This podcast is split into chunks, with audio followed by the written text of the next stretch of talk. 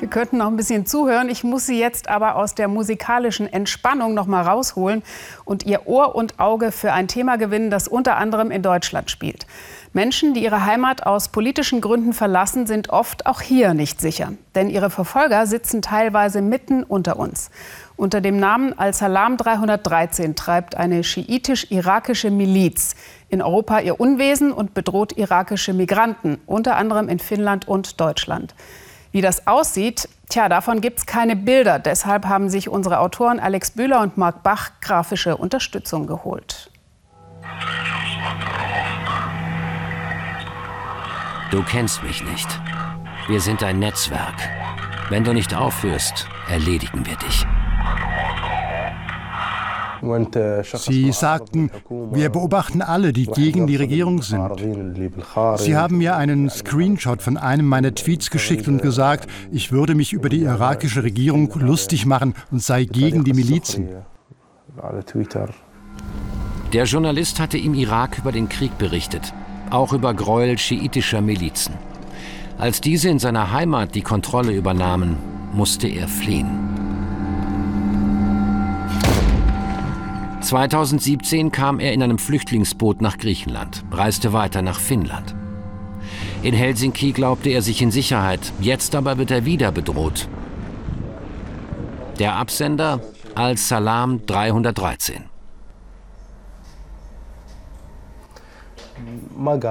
Diese Organisation wurde vor einiger Zeit von einem Iraker in Deutschland gegründet. Der Anführer von 313 heißt Mohammed Bunya. Im Internet präsentiert sich der Anführer stolz mit seiner Rocker-Gang. In seinen Facebook-Posts brüstet Bunya sich mit besten Beziehungen, etwa zu einem hohen irakischen Geistlichen oder dem Sprecher des Innenministeriums. Kritikern wie dem Journalisten in Finnland drohte er öffentlich. Wenn jemand meinen Namen erwähnt oder meinen Glauben in den Schmutz zieht, werde ich ihn umbringen. Ende Mai eine Razzia. Als Salam 313 dahinter stehen Iraker und Syrer, denen die Behörden eine ganze Palette von Straftaten vorwerfen. Straftaten im Bereich Schleuserkriminalität, aber auch Fälschungsdelikte sowie Waffen- und Betäubungsmitteldelikte. Auch diese junge Frau in Deutschland berichtet, dass sie von Al-Salam 313 bedroht wird. Die Polizei riet der irakischen Bloggerin, sich nicht mehr öffentlich zu äußern, nachdem sie diese Morddrohungen erhielt. Du Hure, ich verpasse dir einen Kopfschuss und jeder anderen Hure, die deine Denkweise hat. Ich werde meinen Freund Mohammed Bunya in Deutschland beauftragen, seinen Fuß in deinen Arsch zu stecken. Ein weiteres Opfer erhielt diese Videonachricht von Mohammed Bunya. Er droht mit geladener Waffe und feuert in die Nacht.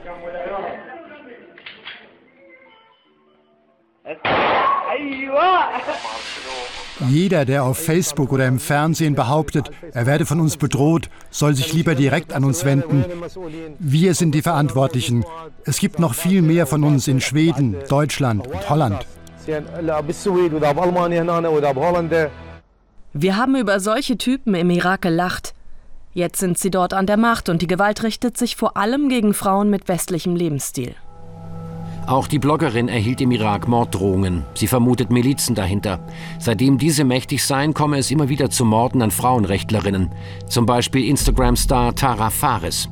Die modern auftretende Frau wurde am helllichten Tag auf offener Straße in ihrem Auto regelrecht hingerichtet. Ein Video, das die Taten zeigen soll, kursierte in sozialen Medien. Die jungen Männer verstehen sich als Religionspolizei. Angestachelt werden sie von religiösen Führern.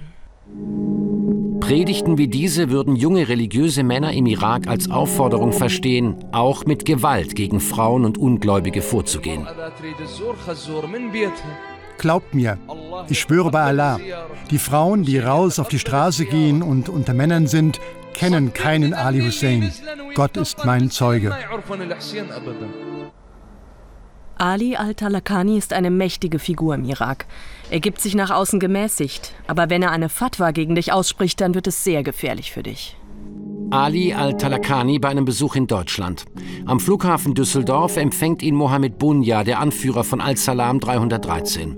Gemeinsam fahren sie nach Holland. Hier treffen sie sich mit den Mitgliedern von Al-Salam 313 aus ganz Europa.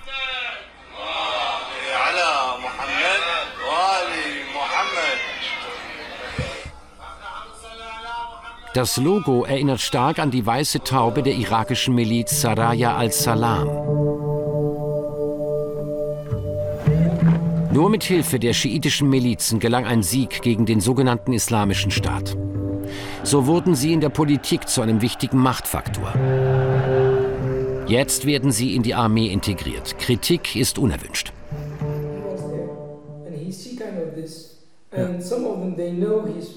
Der Fotograf Ali Arkadi musste aus dem Irak fliehen, weil er die Gräueltaten der Milizen beim Kampf um Mossul bekannt gemacht hatte. Diese Gruppe will Leute in Europa einschüchtern. Sie sagen, wir sind hier in Europa, du darfst nicht sagen, was im Irak geschehen ist. Oder wir tun dir was an. Genau das erlebt der irakische Journalist in Finnland. Um ihn einzuschüchtern, schickt ihm die Gruppe ein Bild von seinem Ausweis, seiner Meldebescheinigung in Finnland und Details zu seinem Wohnort. Sie sagten, wir wissen alles über dein Privatleben hier in Finnland und über deine Familie im Irak. Und dann schrieben sie, jeder Versuch von dir, die Polizei zu verständigen, ist dein Todesurteil.